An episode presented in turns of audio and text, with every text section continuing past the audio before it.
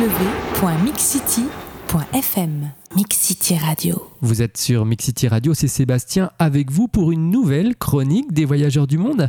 Et on est en ligne avec euh, Karine. Bonjour Karine. Bonjour Sébastien. Alors Karine, tu as vécu plusieurs années en Chine et en Allemagne. Si tu le veux bien, on va commencer par l'Allemagne. Qu'est-ce qui t'a donné envie de découvrir ce pays? Oui, effectivement. Donc j'ai euh, j'ai habité euh, pas mal de temps en Allemagne. En fait, j'ai toujours été passionnée par l'Allemagne depuis que je suis euh, toute petite. Donc, depuis que j'ai euh, 4 ans. J'ai reçu le correspondant de mon, mon frère qui était allemand. J'ai tout de suite j'ai bien accroché avec la langue allemande, avec la, avec la culture. Et dès que j'ai pu, donc à l'adolescence, je suis partie en Allemagne. Ouais. Euh, j'ai, euh, j'ai- je, je- je suis allée dans une famille d'accueil. Euh, j'ai appris l'allemand sur place et après j'y suis retournée tous les ans. Et l'Asie alors, pourquoi la Chine? Alors la Chine, c'est c'est venu un petit peu après. En fait, au- quand j'ai passé le bac, jusque-là, je m'intéressais pas trop à l'histoire géo, c'était pas ma matière euh, préférée. Et en fait, euh, pendant, euh, pendant l'année du bac, on a travaillé sur la Chine. Et là, j'ai eu une révélation pour, euh, pour ce pays. Je me suis mis à lire tout ce qu'il y avait sur la Chine, sur euh, la culture, la langue. C'est devenu un sujet très important pour moi. Donc j'ai commencé à travailler et dès que j'ai pu, je suis partie, euh, j'ai pris ma valise et je suis partie travailler en Chine. Comment s'est passé le, le- le départ? Est-ce que c'est compliqué de partir en Chine, en Allemagne? Alors en Allemagne, non. Euh, de- des premiers voyages étaient euh, relativement simples puisque je partais en, train de Bretagne euh, vers, vers le sud de l'Allemagne, ce qui était, quand j'étais adolescente, une grande expédition. Oui. Euh, avec un train où il fallait changer à Paris. quand tu as 13 ans et que tu viens de Bretagne, c'est pas, euh, c'est toute une aventure. Mais c'était à chaque fois euh, que du plaisir. Donc euh, pas de, pas de source de stress. Euh, vraiment, c'est une joie de faire les, les bagages. Au niveau de la Chine, c'était euh, euh, différent parce qu'il faut euh, tout préparer au niveau administratif également. Il faut penser au visa, il faut penser, faut penser aux lettres d'invitation. Il y avait aussi le côté professionnel qui n'existait pas quand je partais en Allemagne. Donc c'est complètement différent. Est-ce que tu te rappelles les premières impressions que tu as eues que lorsque tu es arrivé en Chine et en Allemagne? En Allemagne, oui, je m'en rappelle bien parce que euh, quand je suis arrivée, donc j'avais 13-14 ans, euh, j'ai été placée dans une famille d'accueil. Euh, J'arrivais même pas à comprendre quand on me disait si je voulais du- quand on me demandait si je voulais du thé ou du café. Le niveau d'allemand était tellement bas que je ne comprenais absolument rien. Au bout de trois semaines, je parlais couramment. D'accord. Ah oui. Il y a eu un gros déclic en arrivant en Allemagne. Mais c'était une impression, bah, tout comme en Chine, c'est la sensation d'arriver chez soi. Comment ça se passe, les relations avec les gens euh, Quels sont les, les chocs culturels que l'on peut avoir euh, en étant dans, dans ces deux pays? Alors en Chine, euh, en Chine, ce dont je me rappelle quand je suis arrivée, le premier, un des premiers souvenirs, c'est c'est comment je vais faire pour traverser la route. Parce que il n'y a pas de passage clouté, il y a d'immenses avenues, c'est euh, vraiment euh, il y a plein plein de voitures, de vélos, de motos, de enfin il y y y a un peu tout sur la route. Et on se demande juste comment on va traverser sans se faire écraser et euh, pendant pendant le trajet. On Ouais. se sent euh, dans un, dans un monde complètement différent. C'est envie de, de tout découvrir, de, de voir ce qui se passe, de comprendre, de s'intégrer dans ce pays-là. Après, on se sent quand même étranger. Surtout quand je suis arrivée. Je suis arrivée en Chine en 98, donc entre-temps, ça, ça a déjà beaucoup changé. Mais en 98, il n'y avait pas beaucoup euh, d'étrangers, surtout dans le quartier où j'habitais.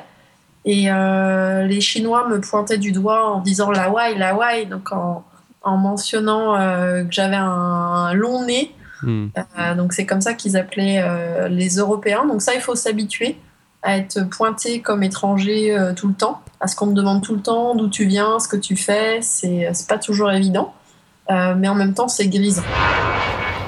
Madame, monsieur, nous vous rappelons que ce vol est non fumeur et vous informons que l'utilisation... www.mixcity.fm Mixcity Radio. Est-ce que là-bas tu as rencontré des Européens ou est-ce que tu as bien réussi à t'intégrer au sein de la population chinoise?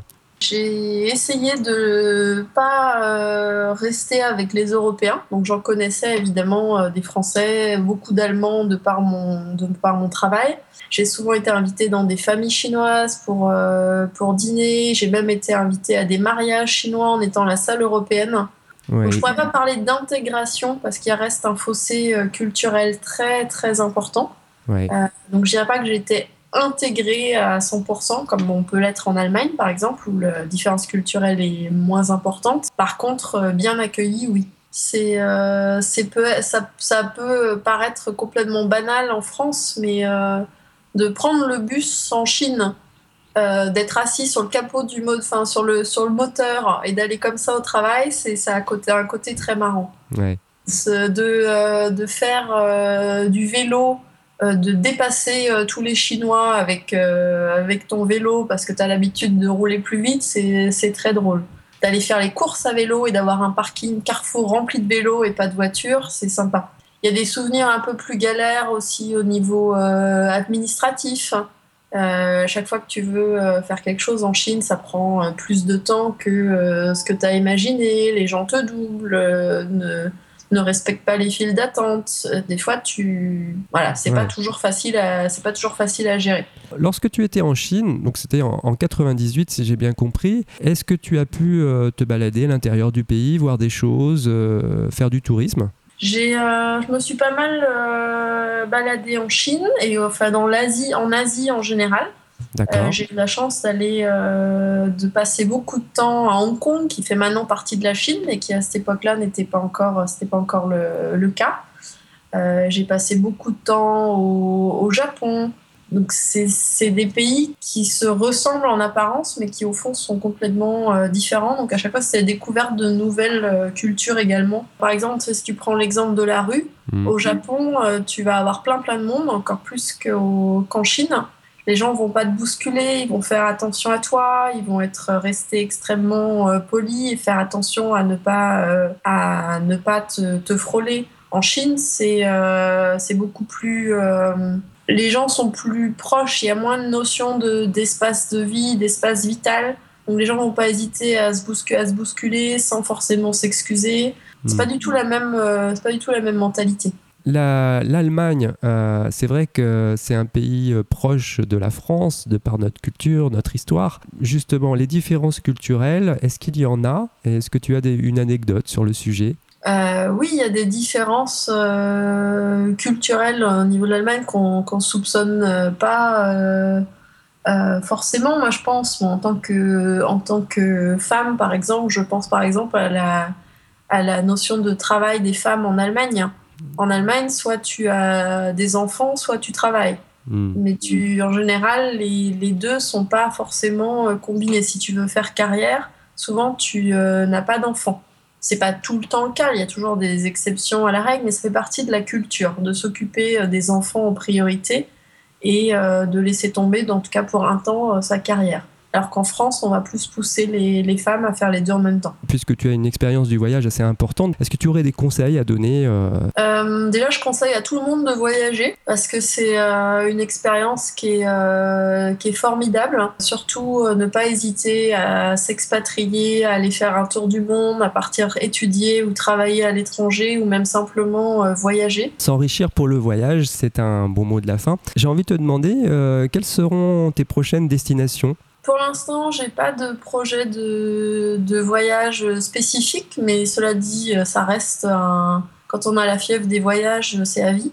Euh, là, je pense que je vais me concentrer euh, sur la découverte du reste de l'Italie que je connais pas encore bien, Euh, et éventuellement les, les Maldives à nouveau l'année prochaine. Merci beaucoup Karine de ton De témoignage. On espère bah, que tu nous rappelleras dans quelques mois lorsque tu, tu en seras à ton prochain voyage. Tu pourras nous raconter ton expérience. Merci Sébastien. Et je vous rappelle que vous pouvez retrouver l'interview de Karine mais aussi celle des autres voyageurs du monde en vous connectant sur www.mixcity.fm.